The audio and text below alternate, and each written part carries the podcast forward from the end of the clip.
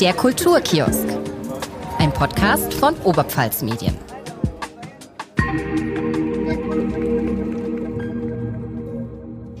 Hallo und willkommen zu einer neuen Folge vom Kulturkiosk, einem Podcast von Oberpfalz Medien. Ich bin Lisa Sebald und heute habe ich eine Frau zu Gast, ein wahres Multitalent, würde ich glatt behaupten. sie ist Schauspielerin, Autorin, Mutter und Regisseurin. Aktuell arbeitet sie an einem sogenannten No-Budget-Projekt in der nördlichen Oberpfalz, ihrer Heimat. Doch nicht nur über ihren Kinofilm Hunslinger Hochzeit erfahren wir später noch viele spannende Geschichten. Schön, dass du da bist, Christina Baumer. Gleich mal vorweg, was heißt denn No Budget und warum machst du jetzt dein eigenes Ding? Reicht es dir nicht mehr, nur irgendwo mitzuspielen? Ja, hallo erstmal. Ich freue mich total, dass ich äh, eingeladen wurde. Das finde ich total super. Ähm, was heißt No Budget? No Budget heißt im Grunde, dass ich den Film mit äh, viel weniger Geld mache, als ich eigentlich bräuchte weil ich das Geld sonst nicht zusammenkriege. Das heißt, ich mache es mit Sponsoren zusammen, mit ganz vielen Leuten, die mir Sachleistungen geben. Mein Team verzichtet auf seine Gage und so weiter. Anders wird es nicht gehen. Und warum mache ich das? Ja, weil es mir tatsächlich nicht mehr reicht, irgendwo nur mitzuspielen, sondern ich bin ein sehr ehrgeiziger Mensch, ein sehr self-made Mensch, sage ich mal. Und ich möchte sehr gerne meine eigenen Geschichten erzählen, die mir so im Kopf rumspuken. Das heißt natürlich nicht, dass ich keine Schauspielerin mehr sein möchte, um Gottes Willen. Man kann mich jederzeit weiter als Schauspielerin buchen. Aber ich möchte dazu jetzt auch das machen und ich habe nach der Hunslinger Hochzeit auch noch weitere Projekte schon wieder im Kopf. So ein bisschen quasi den Horizont erweitern. Genau. Und ich meine, Regisseurin bietet sich ja an. Bist ja in der Filmbranche unterwegs. Genau, genau. Ja, eigentlich eher gar nicht so. Also jetzt auch bei dem Projekt werde ich auch gar nicht die Regie machen. Also ich möchte, dass die Regie jemand anders ah, macht. Okay. Bei mir ist es aktuell eher so, dass ich die, die Seite der Produzentin sehr gerne ausprobieren möchte. Und natürlich werde ich auch die Hauptrolle spielen, einfach um auch mal größere Rollen spielen zu dürfen, weil da ist bei mir immer noch so das letzte Fünkchen an der Waage, was noch so ein bisschen fehlt aktuell. Ähm, für alle und auch für mich, was ist denn der Unterschied zwischen Produzentin und Regisseurin dann quasi? Die Regie inszeniert den Film, inszeniert die Szenen, äh, sagt den Schauspielern, wie sie spielen sollen im Endeffekt. Und als Produzentin produziert und organisiert man den kompletten Film. Also äh, schafft man das Geld ran, ähm, schaut, wo wird denn gedreht, welche Motive, macht Verträge, alles Mögliche, Steuer, die unspaßigen Sachen, sage ich mal. Mir sind die kreativen Sachen immer lieber, aber die ganzen, der ganze Rechtskram, den habe ich jetzt auch am Hals gerade. Ja, gut, aber es gehört mit dazu. Genau. Ja, zur Hunslinger Hochzeit würde ich später nochmal äh, detailliert äh, zurückkommen, weil ich glaube, da gibt es noch einiges zu erzählen. Aber ich würde jetzt mal sagen, wir fangen einfach mal an mit deiner Person. Äh, mhm. Warst du schon als Kind äh, begeistert äh, von Theater, von Filmen? Wolltest du schon immer Schauspielerin werden? Absolut. Ich habe tatsächlich in der Grundschule schon in jedem Theaterstück die Hauptrolle gespielt und selbst dann habe ich die Hauptrolle gespielt, wenn die eigentlich männlich war. Also in Hans und die drei Federn war ich der Hans. Im Tabaluga Musical war ich Tabaluga, obwohl ich gar nicht singen konnte. Da hat meine Mutter bis heute noch ein Trauma von. ich habe zu Hause äh, schon äh, Theater gespielt. Ich habe schon in der im Gimmi-Zeitalter dann angefangen, eigene Stücke zu schreiben, eigene Projektgruppe zu haben, war da in der Theatergruppe. Meine Mutter hat mich zum, in jede Laienspielgruppe im Umkreis nach Bernau, nach Tirschenreuth zur Passion fahren müssen, weil ich überall dabei sein wollte. Klingt aber gut. Und klingt, ja, klingt, eine schöne Zeit. Klingt richtig aufregend und auch gar nicht langweilig. Nee, überhaupt nicht. Hattest du noch andere Hobbys als Kind oder? Ich habe mal versucht, Gitarre zu lernen und das ist sehr gescheitert, weil ich äh, so Schauspiel und Schreiben und so weiter ein sehr kreativer Mensch bin, aber die Musik ist komplett an mir vorbeigegangen. Was ich noch sehr lange gemacht habe, ist Geräteturnen. Also das war noch so mein zweites Ding, wo ich aber dann in der achten Klasse aufgehört habe, was ich jetzt sehr bereue, weil solche Specials, also was man so kann, hilft beim Schauspiel. Das finde ich jetzt recht schade, dass ich das aufgehört habe. Aber so als Teenagerin hat man halt dann irgendwie keinen Bock mehr gehabt. Ja, und singen ist auch nichts geworden. Nein, also singen bin ich komplett raus. Äh, wenn mich irgendjemand auch für ein Theaterstück anfragt mit Singen, sage ich sofort ab und gehe auch gar nicht zum Casting, weil das ist, funktioniert für mich einfach nicht.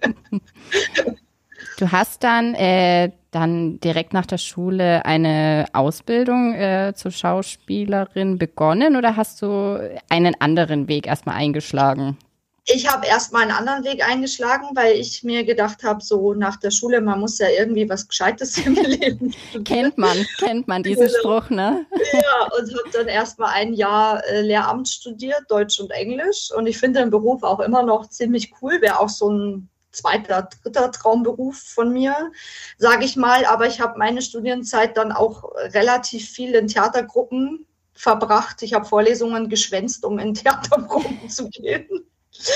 Und dann habe ich mir irgendwann gedacht, okay, das geht jetzt irgendwie äh, nicht mehr. Ich muss jetzt auf eine Schauspielschule. Und dann habe ich mich, ich habe in Regensburg studiert, habe mich in Regensburg an der Akademie beworben, bin da genommen worden und das war natürlich super, weil da muss man nicht umziehen und so weiter. Und dann äh, bin ich da hingegangen. Achso, du bist dann quasi gependelt. Nee, nee, ich habe in Regensburg, Regensburg Lärm studiert ah, und ah, ja. war in Regensburg. Ah ja, genau. okay. Hat das super gepasst. Ja, gut. Hast du dich dann bei mehreren ähm, Schauspielschulen beworben oder war das dann die einzige und es hat nee, geklappt? tatsächlich gar nicht. Also ich habe mich nur in Regensburg beworben. Ah. Ich habe mit meinem Freund in Regensburg in der Wohnung gewohnt und dadurch hat es so schön gepasst, dass ich einfach dahin gegangen bin. Naja, das ist doch auch gut. Ja, genau.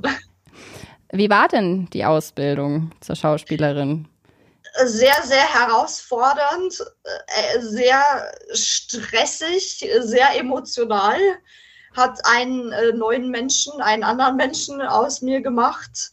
Und was aber eigentlich so mit äh, das Coolste ist, es war so eine Schule des Lebens und gleichzeitig habe ich drei von meinen sehr, sehr, sehr, sehr guten Freundinnen dort kennengelernt, mit denen ich immer noch sehr intensiv und immer wieder in Kontakt bin. Und ich habe auch herausgefunden, dass du dann auch erstmal Hochdeutsch lernen musstest. Ja, ich spreche jetzt hier in diesem Podcast Hochdeutsch, weil ich mir für solche Medien und für Interviews und so weiter angewöhnen möchte, Hochdeutsch zu sprechen. An der Schauspielschule habe ich da erstmal, hatte ich da echt Probleme, weil ich in einem sehr starken Oberpfälzisch normalerweise privat spreche. Und das muss man sich erstmal angewöhnen. Und das war ein weiter Weg, an dem ich immer noch bin. Also ich habe zum Beispiel, jetzt habe ich das wegen meinem Projekt unterbrochen, aber ich nehme immer noch Sprechunterricht. Ah. Sowohl was den Stimmsitz angeht, auch was auch äh, Hochdeutsch angeht, weil ich ja auch nicht nur für bayerische Produktionen im Fernsehen besetzt werden möchte, sondern ich möchte auch sehr gerne auf Hochdeutsch spielen dürfen. Ähm, persönlich finde ich das auch gerade ein bisschen besser. Ich komme jetzt, also ich wohne zwar in der Oberpfalz und habe auch äh, Oberpfälzer Bekannte, Familie, ja. wie auch immer, aber ja, ich glaube, ich hätte auch bisschen Schwierigkeiten, wenn du jetzt voll krass im Dialekt reden würdest, ähm, da ich ja gebürtig trotzdem aus Franken komme. Ja, so passen wir auch besser zusammen für den Podcast vielleicht. Also wenn ich dann immer nur nachfrage, hä, was, äh, was hast du da ja. gerade gesagt? Ich verstehe gar kein Wort. Ich glaube, äh, das wäre nicht so gut. Nee, das glaube ich besser so. ähm, aber ist das dann, glaube ich, generell auch für alle SchauspielerInnen so, dass die äh, Hochdeutsch sprechen sollen, damit sie auch quasi deutschlandweit äh, eingesetzt ja. werden können. Genau, es gibt ja sehr viele bayerische Produktionen. Also es ist ein Segen, dass ich bayerisch spreche, weil ich werde ja auch sehr, sehr viel mhm. so besetzt. Ich sag mal, 70 Prozent werde ich auf bayerisch besetzt, aber ich möchte auch auf Hochdeutsch besetzt werden und deswegen muss man das als Schauspielerin und als Schauspieler einfach können, weil ich halt dann auch so Rollen wie, dass ich halt in Soko Stuttgart besetzt wurde zum Beispiel. Und das würde nicht gehen, wenn man sofort raushört, oh Gott, das ist eine Bayerin. So, dann würden die mich gar nicht nehmen einfach, ne? War es nach der Ausbildung zur Schauspielerin schwer, an deine erste Rolle zu kommen? Ja, das war tatsächlich sehr schwer, weil auch mein Weg da noch ein bisschen anders war. Also nach der Schauspielschule wollte ich unbedingt ganz, ganz dringend fest an ein Theater. Und ich habe leider nicht mal Einladungen zu Vorsprechen bekommen. Ich hatte dann aber das Glück, dass es in Regensburg das Cocodrillo-Theater gab, die mich dann direkt äh, für mehrere Sachen engagiert haben. Also zum einen habe ich zwei Solostücke dort spielen dürfen, Casimirs Weltreise und den Clown. Und außerdem habe ich da auch Spiel Spielleiterin gemacht. Also ich habe, wo ich nicht gespielt habe, den Technik, Ton und Licht gefahren, Einlass gemacht und so weiter. Und dann hatte ich da erstmal mein Auskommen. Und dann wäre ich natürlich nicht Christina Baumer, wenn ich das auf mir hätte sitzen lassen, was ich dann gemacht habe. Ich habe dann direkt mein eigenes Solo-Theaterstück, Die Kellnerin Annie, produziert, auch durch Sponsoren finanziert, durch die Schlossbrauerei Friedenfels war das produziert damals. Ich habe dann in Berner am Laienspielentheater Regie gemacht, habe auch da mein eigenes Theaterstück äh, produziert, das Rapunzel am Grenzlandturm und so weiter und habe da schon immer meine Wege gefunden, um an Arbeit zu kommen. Mit der Kellnerin Anni warst du ja auch auf Tournee auf deutschlandweit. Genau, also eher bayernweit, aber ich habe sehr viel in Regensburg gespielt. Ich habe in München gespielt mhm. und da war eben auch, also ich habe das tatsächlich so gemacht, dass ich mich in mein Bühnenoutfit geschmissen habe, in mein wunderschönes Dirndl und bin äh, durch Regensburg marschiert, in die Wirtshäuser reingegangen und habe gefragt, ob ich da spielen darf. Hast, hast du das Dirndl noch? Ich habe das Dirndl noch und ich hatte das tatsächlich auch bei zwei Produktionen beim Watzmann ermittelt später noch an, als auch wieder als Kellnerin. Und passt es, passt es dir jetzt noch das wieder? passt immer noch. Ah. Genau. Passt immer noch. Genau. Wow. Ja, und das habe hab ich dann auch in München gemacht. Da bin ich dann einfach zum Hackab Shore und habe gesagt, hallo, ich bin die Christina Baumer und ich möchte bei euch Kellnerin Anni spielen. Hat, hat funktioniert? Hat beim Hackab Shore nicht funktioniert, aber bei anderen tatsächlich. Ist doch gut. Ja. Ähm, und wie kamst du dann ähm, vom Theater zum Film? War das Zufall oder wolltest du das auch? ich wollte das eigentlich schon immer, aber nach so einer klassischen Schauspielausbildung mhm. hat man irgendwie das Gefühl, dass man ans Theater muss, jetzt mal so in Anführungsstrichen, weil der Weg halt von der Ausbildung irgendwie dahin geht. Und ich habe aber dann durch so kleinere Drehs, so da ein Kurzfilm mit Studenten und Studentinnen, da mal eine Szene drehen, gemerkt, dass ich mich am Set tausendmal wohler fühle. Also Set ist für mich einfach so wie nach Hause kommen. Also ich komme an ein Filmset und ich wohne da, ich fühle mich da extremst wohl. Und dann habe ich gemerkt, okay, eigentlich möchte ich viel lieber das machen. Und habe mir dann so ein kleines Demoband zusammengestellt, habe das an die ersten CasterInnen geschickt und habe dann tatsächlich 2013 so völlig unbekannt mit einem damals, finde ich, echt schlechten Demoband eine Casterin gefunden, die mich aber heute auch immer noch super toll findet die mich dann besetzt hat. Und dann durfte ich direkt eine kleine Szene mit Veronika Ferres drehen. Also bist du quasi in einer Agentur oder läuft es äh, quasi genau. über dich selbst? Genau, damals noch nicht, aber mittlerweile mhm. bin ich bei der Agentur Frese, bei der Tanja Frese in einer Agentur und die vermittelt mich, bearbeitet die Anfragen und so weiter. Ähm, wie ging es dann weiter? Kamen dann die Rollen in mehrere Rollen auf einmal oder war es dann trotzdem noch so ein kleiner Kampf nee, am Anfang? War wirklich sehr mühsam. Also es mhm. war dann so zwischen 2013 bis 2017, also fast vier Jahre, sehr, sehr mühsam. Habe ich relativ viele Kurse nochmal gemacht. Dadurch, dass ich mhm. ja sehr für Theater ausgebildet war, musste ich besser werden für Film, Fernsehen, musste ich nochmal am Hochdeutsch arbeiten und mhm. so weiter. Habe ganz viele Schauspielkurse für die Kamera nochmal gemacht, habe mich wahnsinnig viel beworben, habe x tausend eigene Showreel-Szenen organisiert, nochmal zu drehen, damit mein Demoband besser und größer mit unterschiedlichen Rollen wird, habe mich dann nochmal beworben.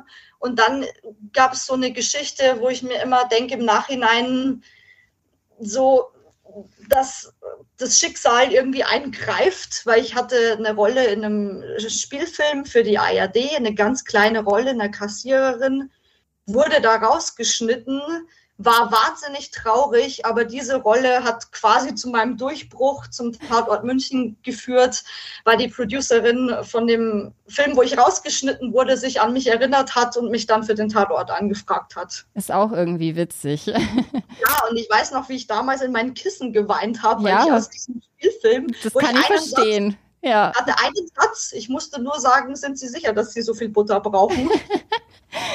das war ein Satz und ich war aber so traurig, dass ich rausgeschnitten wurde, weil es war ja jede Rolle, war ja Wichtig. So Weg, ja, klar. Die Wand, Ausstrahlung, alles wird größer und ich war super traurig und dann damals die äh, Jella Jari Fenner ruft mich an und fragt, ob ich zum Tatortcasting kommen will, weil sie erinnert sich von, an mich aus diesem Spielfilm. Das ist gut. Und dann gleich Tatort. Klingt ja, ja auch richtig gut. Dann gleich Tatort München. Ne? Wie war es denn, beim Tatort mitzuspielen?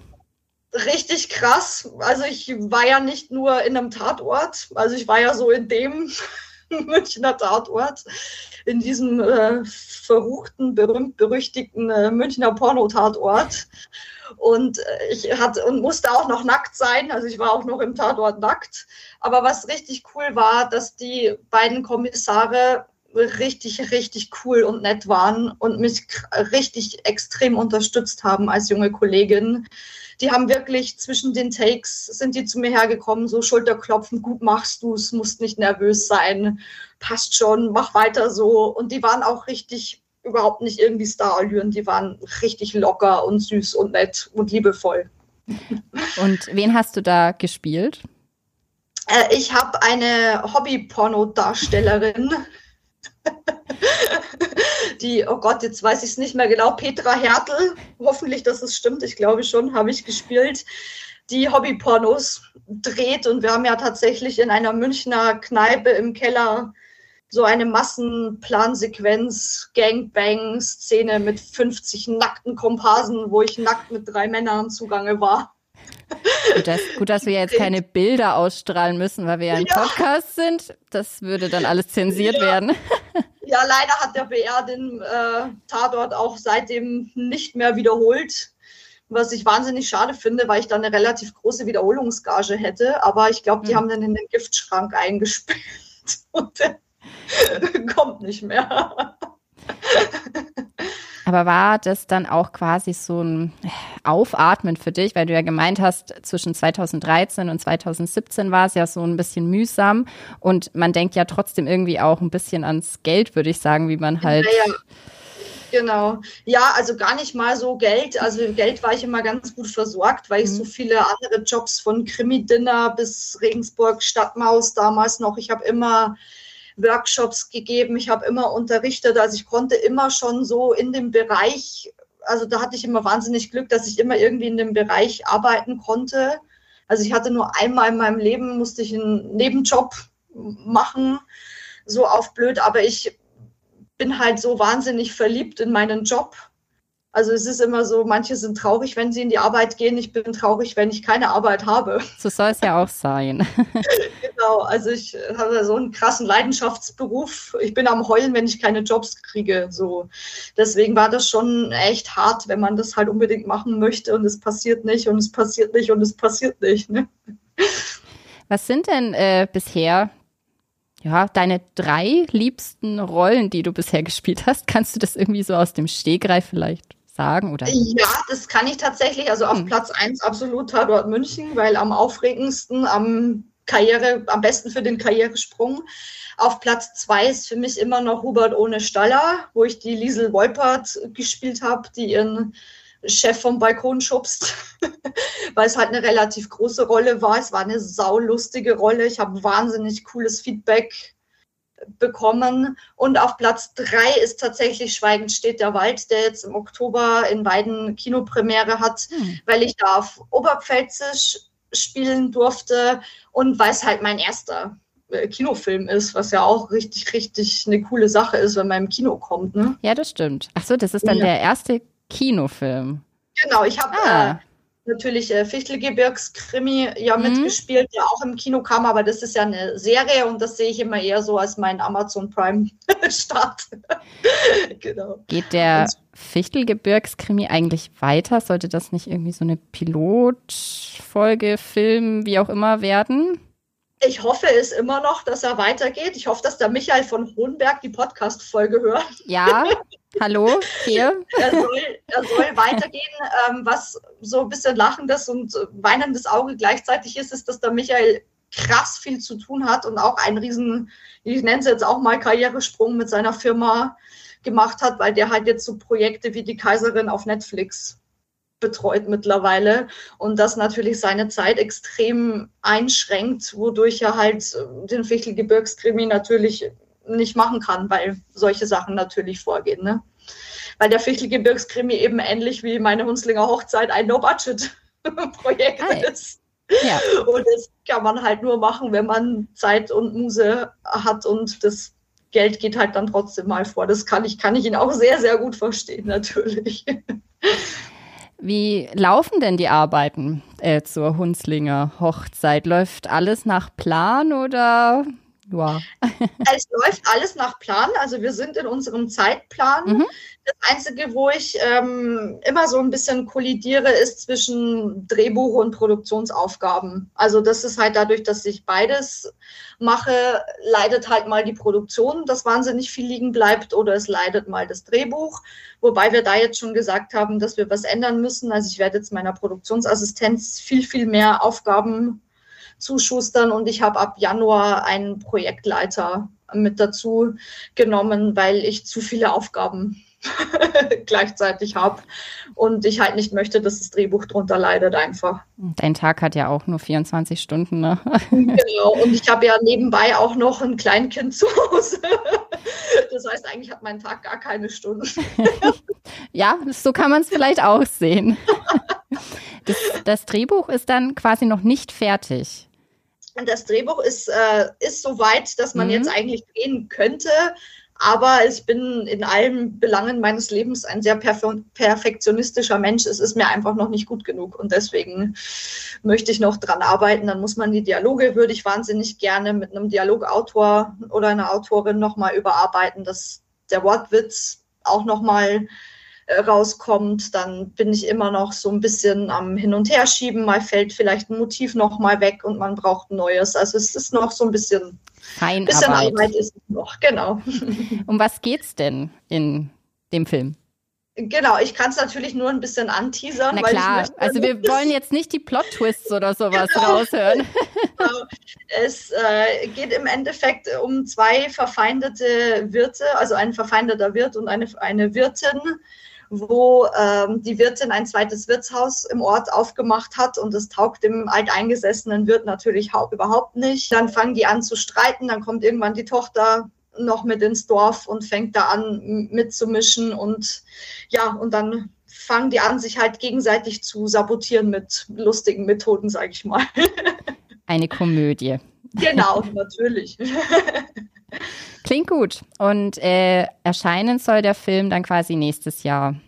Nee, also wir werden im Juli 2023 äh, drehen. Drehen, genau. Und dann ist natürlich die ganze Postproduktion von Schnitt bis äh, Color dauert. Grading, Ton, Musik, das dauert wahnsinnig lange.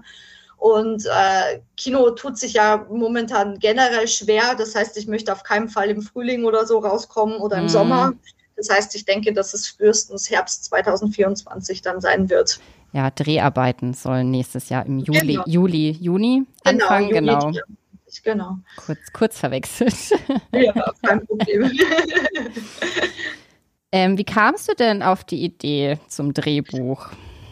Ich kam auf die Idee zum Drehbuch durch meine Mutter, weil ich für die Schlossbrauerei Friedenfels eine Wirtshauslesung gemacht habe und da wollten wir noch sowas, also es waren so ähm, Texte von bayerischen Autoren und Autorinnen und wir wollten noch sowas eigenes, sowas zugeschnittenes auf die Schlossbrauerei noch mit dazu machen. Und dadurch, dass meine Mutter ja auch Autorin und Journalistin ist, habe ich ihr dann gesagt, dass sie doch bitte eine Wirtshausgeschichte äh, schreiben möchte. Und das hat dann relativ lang gedauert, weil Kreativität kann man ja nicht beschleunigen. Und sie hat es dann echt so kurz vor der Lesung, hat sie dann so eine Kurzgeschichte rausgehauen, auf der der Film basiert. Das hat sich mittlerweile extremst geändert, natürlich durch die Drehbuchautoren, aber äh, durch, die, durch die Drehbucharbeiten. Aber der Kern der Geschichte ist von meiner Mama. Ah ja, das ist doch schön. Ein, ja. ein kleines Familiending. genau. ja, sie hilft mir auch sehr. Also sie ist auch als Produktionsassistentin, momentan viel unterwegs, so alles, was halt so lokal ist, so Locations anschauen, äh, mit den Bürgermeistern was ausmachen und so weiter. Das macht alles sie im Moment. Was fehlt denn alles noch oder wer fehlt denn noch? Ihr sucht äh, noch Komparsen, noch Leute für hinter der Kamera. Genau, also was äh, noch fehlt, sind äh, Komparsen sind wir schon relativ gut. Also da haben sich echt über die Aufrufe echt sehr viele gemeldet. Das ist jetzt schon eine Liste mit 70 Leuten mittlerweile. Mhm. Kleindarsteller war das Casting in Tirschenreuth sehr erfolgreich. Also da haben wir jetzt auch echt viele. Was noch nicht besetzt ist, sind viele Schauspielrollen, aber dazu muss natürlich das Drehbuch fertig sein. Das werden wir dann so im Spätwinter, so Januar, Februar machen. Es fehlen noch ein paar Teammitglieder, aber die trudeln gerade sehr, sehr gut ein. Also da kriegen wir wahnsinnig viele Bewerbungen gerade und so ein paar Motive äh, fehlen noch, also so ein paar Locations. Aber insgesamt sind wir schon echt gut im Zeitplan und es läuft echt momentan sehr, sehr gut. Und wir könnten noch ein bisschen Geld brauchen. Also wenn es noch Sponsoren da draußen gibt, die noch mitmachen wollen, wir bieten da von Product Placements bis Logos auf Plakatwänden, auf Plakaten, alles Mögliche an. Also da sehr gerne an mich wenden, würde ich mich freuen. äh, äh, ja, also direkt dann quasi an dich einfach. Genau. Über deine gerne. Homepage einfach genau christina-baumer.gmx.de und einfach mich anschreiben. Wunderbar. Werbung. Arbeiten bei einer Tageszeitung klingt langweilig? Ist es ganz und gar nicht. Als Volontärin oder Volontär bei Oberpfalz Medien schreibst du nicht nur Artikel für diejenigen, die morgens beim Kaffee den Lokalteil durchblättern. In den zwei Jahren Ausbildung bekommst du Einblicke in verschiedene Redaktionen, zentral, lokal, online. Deine Artikel erscheinen im O-Netz, du arbeitest mit Facebook, Twitter und Instagram und triffst interessante Persönlichkeiten zum Interview. Videos drehen, Podcast aufnehmen, alles ist möglich. Was du mitbringen musst? Abitur und oder Studium im gesuchten Bereich. Idealerweise hast du bereits journalistische Erfahrungen durch Praktika sammeln können. Das Coole, neben tollen Kollegen warten höhenverstellbare Schreibtische und Deskbikes auf dich. Lust bekommen? Dann bewirb dich jetzt auf oberpfalzmedien.de slash Karriere. Ein paar schnelle Fragen. Ähm, bevor ich äh, dir weitere Fragen stelle, weil ich habe noch ein paar im Petto, ja. würde ich mal kurz ähm, unsere Schnellfragerunde einleiten. Ja, sehr gerne. Für, für zwischendrin mal was mhm. Lockeres. Also mhm. es sind entweder oder Fragen. Okay. Äh, du musst dich dann einfach schnell zwischen A oder B genau entscheiden. Ähm, ich glaube, die eine Frage kann ich zwar schon beantworten, aber ich stelle sie dir trotzdem. Okay. Also, Nummer eins. Schauspielerin oder Regisseurin? Ah, auf jeden Fall Schauspielerin. Krimi oder Drama? Krimi. Opfer oder Täterin spielen? Täterin ist viel spannender. Also doch lieber die Böse ja, statt die Gute? Besten Rollen. Pizza mit oder ohne Käse? Ohne Käse, weil ich gerade wieder so Richtung Veganerin gehe. es gibt ja auch veganen Käse. Ja, das stimmt. okay, Salat oder Burger? Salat außer der Burger ist vegetarisch-vegan. Dann lieber den Burger. da schließe ich mich an. Hubert ohne Staller oder Tatort? Boah, das ist fies. Das waren ja die, die ersten beiden Plätze. Tatort. Im Rampenlicht stehen oder nicht? Ja, unbedingt im Rampenlicht. So viel wie geht. Berlinale oder Oscars? Das ist auch fies. Ich würde mal sagen, ich bin ein realistischer Mensch, also Berlinale. Hochdeutsch oder Oberpfälzisch? Unbedingt Oberpfälzisch. Und privat lieber ins Theater oder ins Kino gehen? Kino.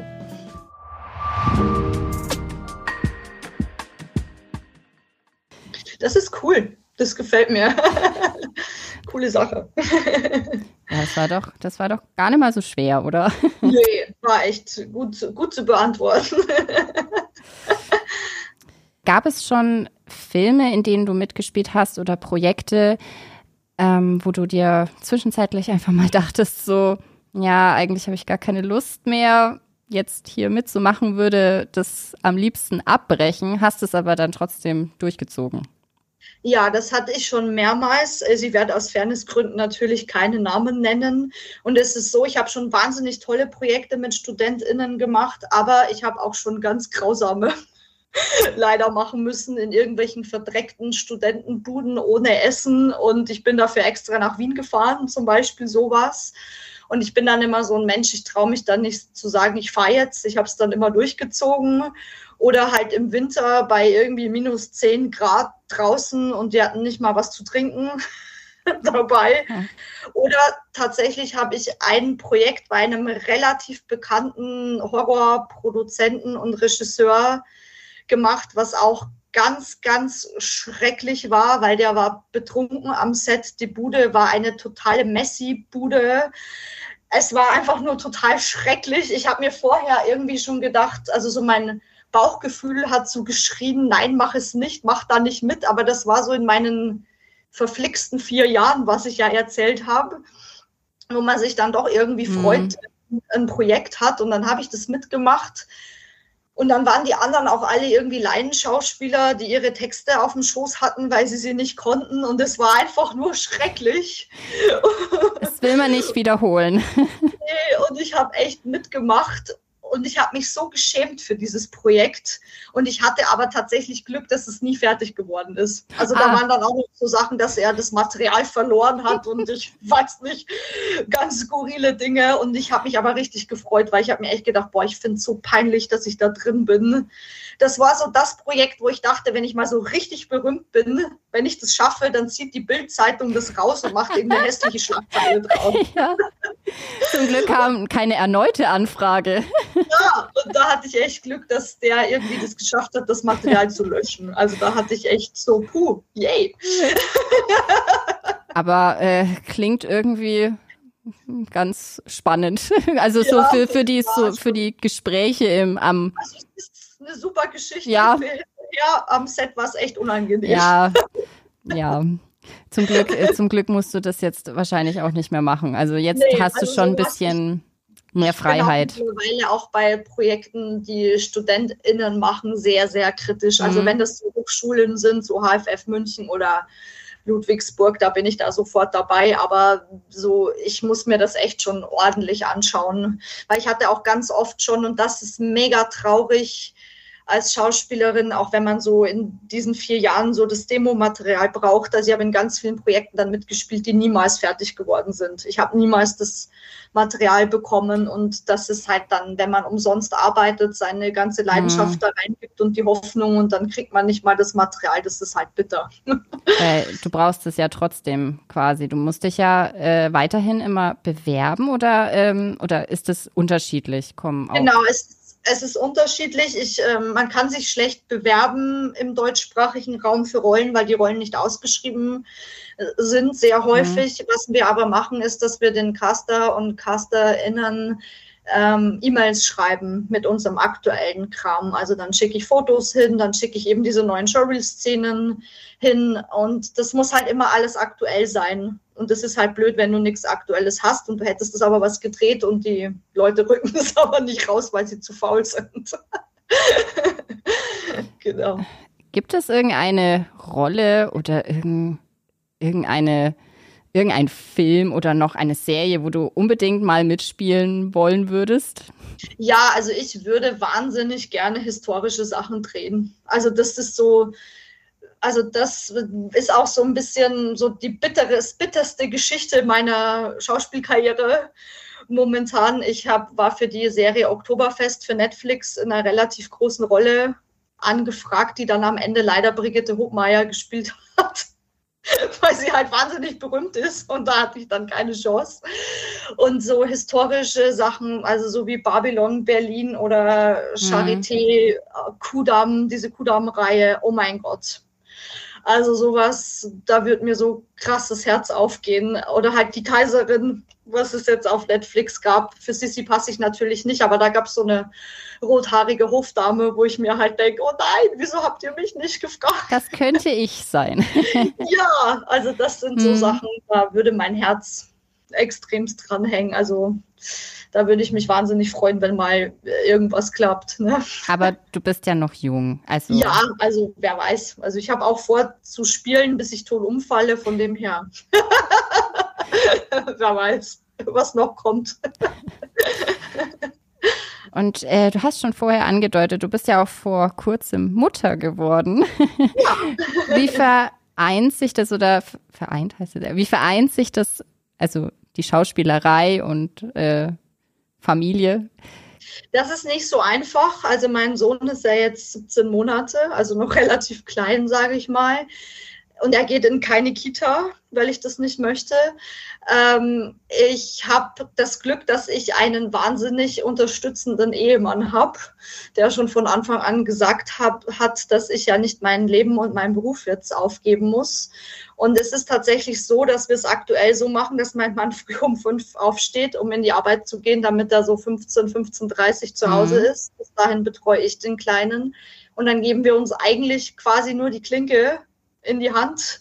Und dann gehe ich ins Büro, dann kümmert er sich um den Kleinen. Ich gehe bis nachts ins Büro mit nur Unterbrechung, dass ich den Kleinen ins Bett kriege, weil da braucht man noch die Mama. Und dann habe ich Zeit, Podcasts aufzunehmen.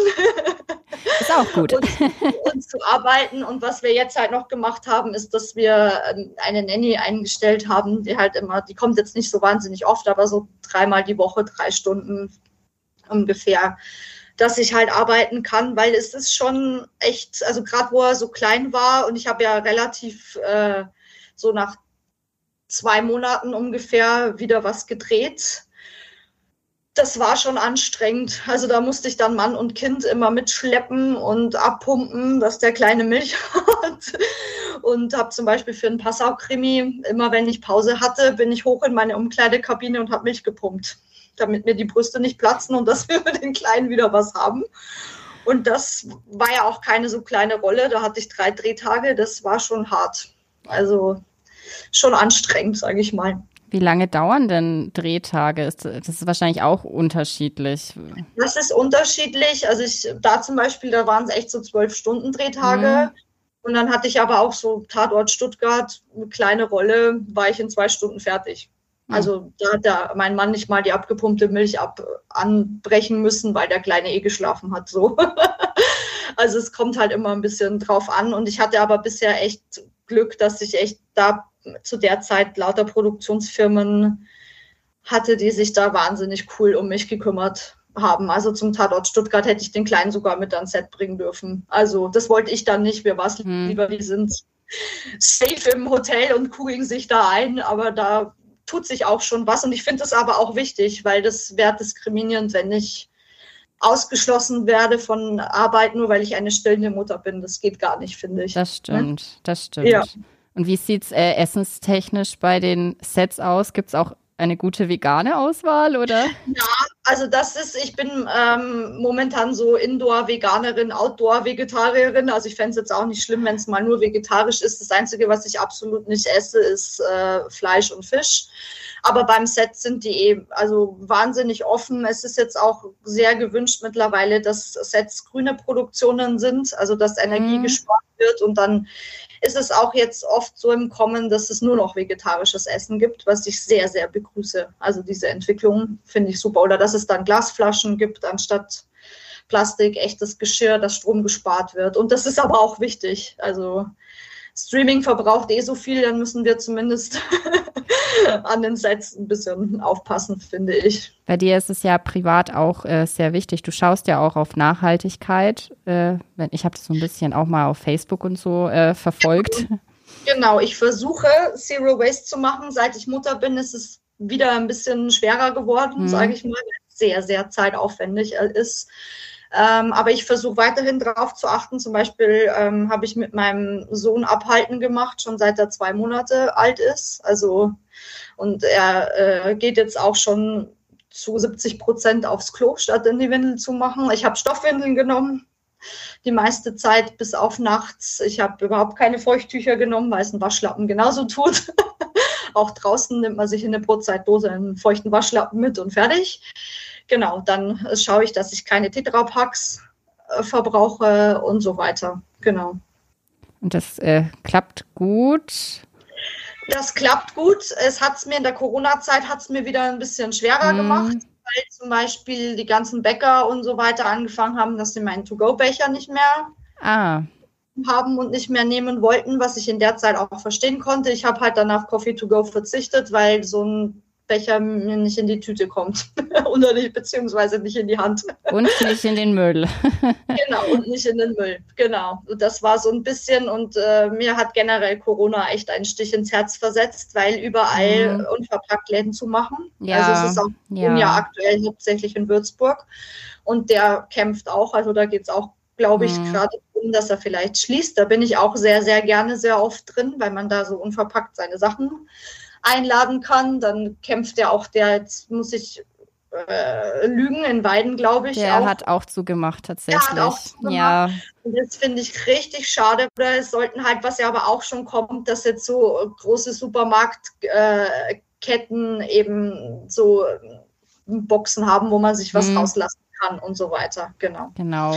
Hofläden, ja. Bioläden haben ja auch ein bisschen mehr genau, oder das ist halt äh, jetzt auch in äh, großen Supermarktketten dann auch schon unverpacktes Obst und Gemüse gibt und so weiter. Ähm, Stichpunkt, Stichwort äh, Corona. Äh, wie war ja. es denn als Schauspielerin für dich quasi in den zwei Jahren Pandemie, Lockdown, wie auch immer?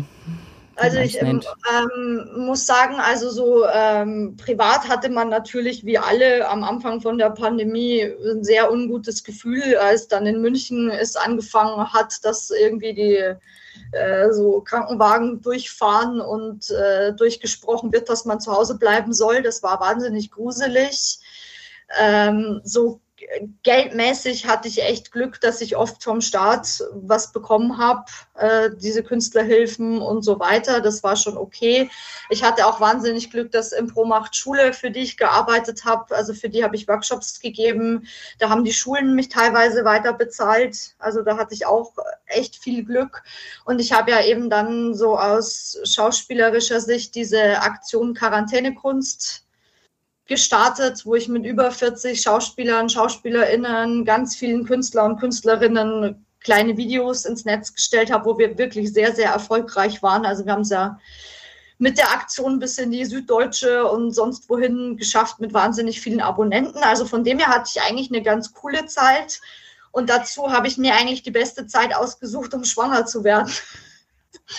weil ich dann in der Corona-Zeit schwanger geworden bin und meine größte Angst war eigentlich immer, dass ich schwanger werde und dann ausgerechnet da so ein Hauptrollenangebot bekomme. Und das war in der Zeit natürlich nicht, weil es gab keine Hauptrollen in der Zeit, weil ja Drehstops es gab und mm. so mhm. weiter. Mm. Also von dem her habe ich eigentlich so die Corona-Zeit relativ gut überstanden, was ich natürlich wahnsinnig immer noch traurig finde, dadurch, dass ich ja auch, äh, ich mache zwar mit Kabarett gerade eine Pause, aber ich bin ja auch Kabarettistin und diese Entwicklung ist ein Drama. Also es ist ja so, dass mhm. während Corona die natürlich alle nicht spielen konnten und es jetzt immer noch so ist, dass die Leute nicht kommen. Also so an alle Zuhörer, bitte, bitte, geht gerne zu Helene Fischer, wenn ihr Fans seid, aber geht auch zu äh, Lieschen Müller, die Kabarett in Weiden in der Kleinkunstbühne spielt. Bitte, bitte, bitte. Aber willst du es wieder machen, Kabarett? Ich, oder? Genau, ich würde es Kabarett auf jeden Fall wieder machen, aber ich muss dann auf jeden Fall erstmal wieder ein neues Programm schreiben und wieder neu starten. Also da, jetzt muss ich erstmal den Film fertig machen, bevor ich dieses Baby äh, wieder neu starte, weil ich halt so für mich gemerkt habe, dass wenn ich zu viele Projekte auf einmal mhm. mache, dann verzettel ich mich. Deswegen habe ich diesmal beschlossen, jetzt mache ich wirklich nur den Film, weil ich meine, dadurch, dass ich jetzt ein Kind habe, mehr geht sowieso nicht. Also das funktioniert einfach nicht. Also ist die Hunslinger Hochzeit aktuell dein einziges Projekt, aber du würdest trotzdem Rollen annehmen, wenn jetzt eine reinfliegt? Genau, also das ist so äh, die Ausnahme. Also wenn ich als Schauspielerin angefragt werde für Drehs, würde ich jederzeit annehmen. Ein Theaterstück würde ich aktuell, das geht nicht. Also wäre auch nicht mhm. organisierbar. Kleinen, wenn es dann irgendwo anders ist. Aber bei Drehs habe ich ja auch das Glück, äh, dass ich dieses Jahr auch schon was gedreht habe und dann sind das ja immer so einzelne Tage. Also das kann man ja ganz gut organisieren. Aber ich würde jetzt nicht anfangen, auch noch ein, neues Kabarett gleichzeitig zu schreiben. Das wäre eine Katastrophe. Auch, auch wenn du Multitalent bist, irgendwann ist trotzdem irgendwann Ruhe. Ist Schluss. Hast du ähm, vielleicht persönlich noch irgendwelche Geheimtipps oder so Bücher, die du aktuell vielleicht liest oder ein Film, den du in letzter Zeit gesehen hast? Ähm, natürlich Hunslinger Hochzeit ist dann bestimmt dein Geheimtipp oder dein Favorit. Genau. ähm, aber wir machen ja immer so einen kleinen Kulturtipp für unsere ZuhörerInnen. Ja. Und fällt Warte, muss ich, muss ich kurz nachdenken. Was habe ich denn in letzter Zeit gesehen? Oh Gott, ich habe so wenig Zeit. Ich lese so wahnsinnig viele. Also Bücher bin ich raus aktuell, weil wenn ich momentan ein Buch lese, dann sind das irgendwelche äh, artgerecht Kleinkinderziehung. Oder halt irgendwas über, über Kinder, über Babys und so weiter.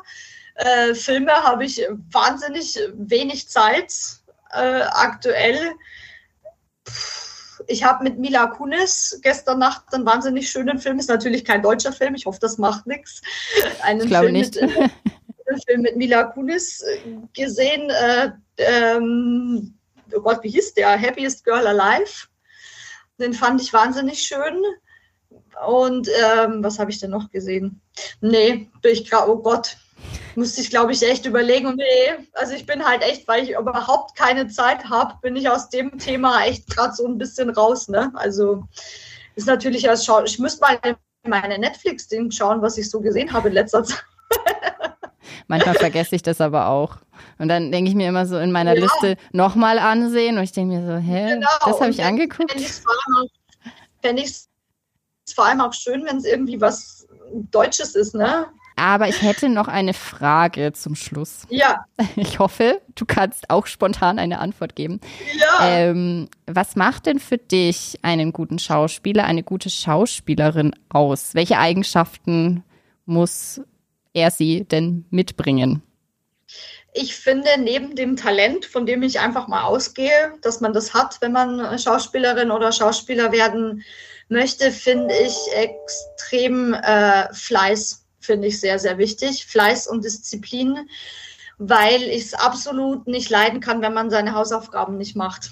Also ich finde Rollenvorbereitung am aller, allerwichtigsten. Ich bin da auch sehr akribisch.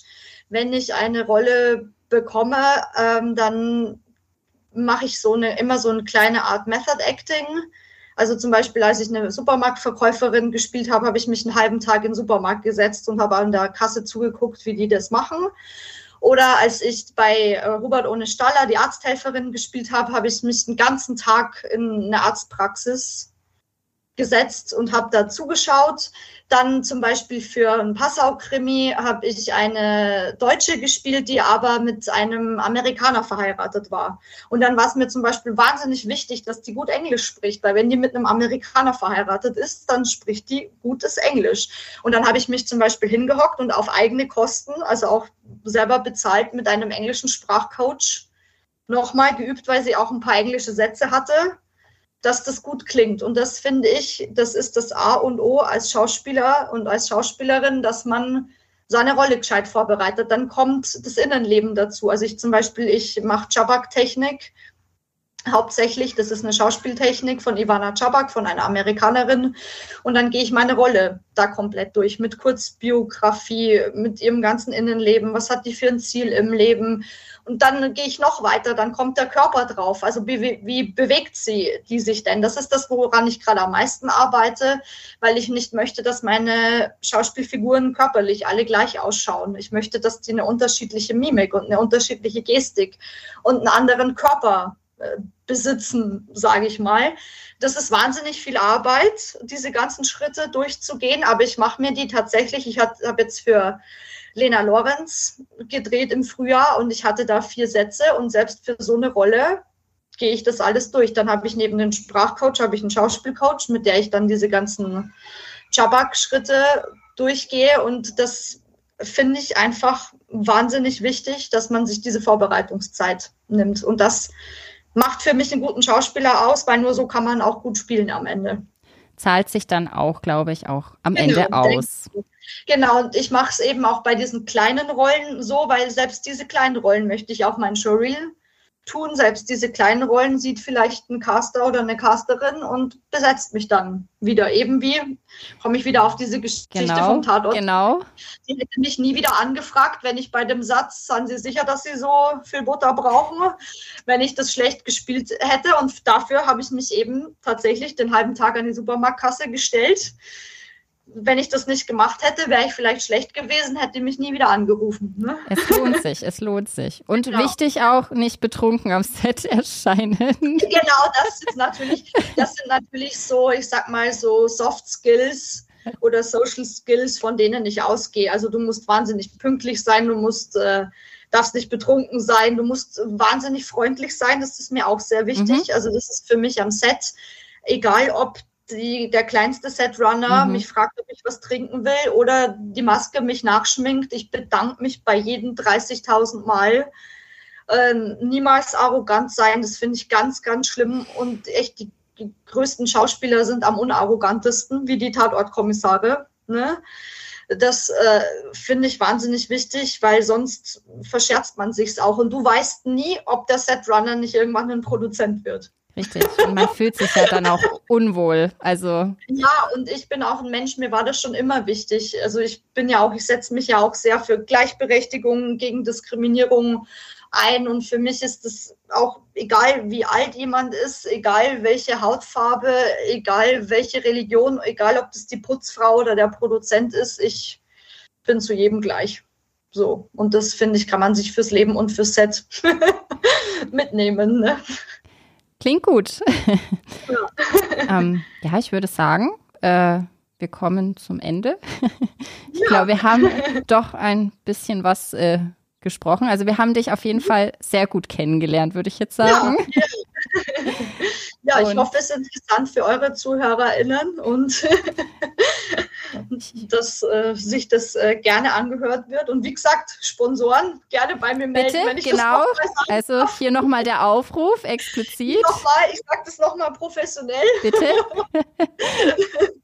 Wir haben äh, für unseren Film Hunslinger Hochzeit die Möglichkeit, dass man sich als Sponsor, als örtliches, örtliche Firma beteiligt. Wir haben da auch mittlerweile sehr viele von Schlossbrauerei Friedenfels bis die BHS in Weierhammer, die EGZ ist dabei, der EDK Legat ist dabei und so weiter. Man kann sich bei uns melden unter Christina mit ch-baumer.gmx.de und äh, einfach melden. Wir haben von Product Placements bis Logos auf Plakatwänden, auf dem Plakat sämtliche Werbemöglichkeiten, Abspann, also das Logo im Abspann von dem Film, Einladung zur Premierenfeier. Meldet euch bei mir. Gut, dann bedanke ja. ich mich auf jeden Fall, ähm, dass du ja, dabei warst. Danke für, danke für das schöne Gespräch und für deine echt coolen Fragen. Also mega. Dankeschön. ähm, und ich bedanke mich natürlich auch äh, herzlich äh, bei allen, die zugehört haben. Ähm, Kritik, Anregungen, Lob ähm, könnt ihr natürlich auch loswerden und uns eine E-Mail schreiben an kulturkiosk.oberpfalzmedien.de. Ähm, oder schaut, schaut einfach auf Instagram vorbei. Kulturkiosk unterstrich der unterstrich Podcast. Ja, ich glaube, das müsste so passen. ich habe noch eine Sache. Ja. Was wir noch ganz dringend suchen am Set sind äh, Teammitglieder für hinter die Kulissen, mhm. weil wir werden natürlich für die großen Jobs, also für die Kostümbildnerin und so weiter, Profis besetzen. Aber wir brauchen in jedem, am Set nennt man das Department, auch Assistenten und Assistentinnen. Wir suchen noch Produktionsfahrer, Produktionsfahrerinnen. Wir suchen noch jemand fürs Catering und so weiter. Und da könnt ihr euch sehr gerne an wendy at stonewoodfilm.de melden, wenn ihr Bock habt, da irgendwas zu machen. Meldet euch bei uns und sagt auch dazu, was ihr, auf was ihr Lust hättet. Alles klar. Gut. Genau. Dann hoffen wir mal, also Interessierte meldet euch. Ja, unbedingt. Und auch bei uns natürlich. Genau. beim Kulturkiosk. Könnt natürlich auch immer irgendwelche Vorschläge für Gäste ähm, einbringen, wen wir mal ins Studio einladen sollen. Ähm, also ich bedanke mich noch, ich bedanke mich nochmal und sage dann bis bald und tschüss. Ciao.